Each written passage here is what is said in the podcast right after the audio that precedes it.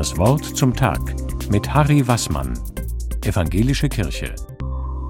Es ist noch nicht einmal Halbzeit. Der christliche Weihnachtsfestkreis dauert 40 Tage. Heute ist also erst der 15. Tag. Und doch fühlt sich dieser Montag wahrscheinlich so an, als wäre das schon der Schlusspfiff für Weihnachten. Die Lichter werden abmontiert, die Bäume verschwinden. Alles sozusagen wieder im Normalbetrieb. Wie gut, dass da Krippen in vielen Kirchen noch weiter sichtbar sind, bis zum Ende der Weihnachtszeit, bis zum 2. Februar. Warum ich mich für Krippen so begeistere? Sie erzählen und veranschaulichen Geschichten, Geschichten, die mein Leben berühren und erhellen. Manche Krippen zeigen, wie es weitergegangen ist nach jener heiligen Nacht. Wie Josef und Maria mit dem Kind auf dem Esel nach Ägypten aufbrechen. Sie fliehen vor den Gewalttaten des König Herodes. In der Wallfahrtskirche im Weggental bei Rottenburg steht so eine Krippe.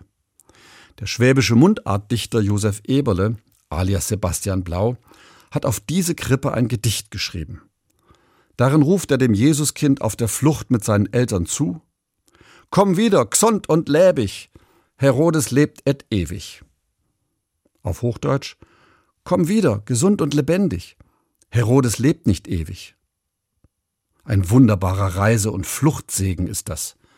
Die Zeit der Flucht und des sich Versteckens wird einmal ein Ende haben. Du kannst dann heimkehren.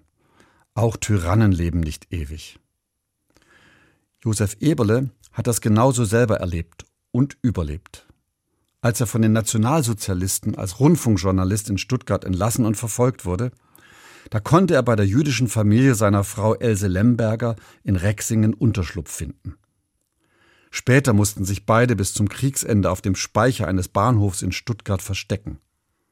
Nach Kriegsende konnte er dann wieder als Journalist arbeiten, als Mitherausgeber der Stuttgarter Zeitung. Was Josef Eberle dem Jesuskind auf die Flucht zuruft, ist mir purer Weihnachtstrost. Komm wieder, gsond und läbig, Herodes lebt et ewig. Auch in großen Nöten liegt ein offener Ausgang. Mit der Aussicht auf Freiheit und Frieden und Heimkehr. So steht es im Matthäusevangelium. Ein Kind kommt durch. Und genau das ist die frohe Botschaft dieser Krippenszene.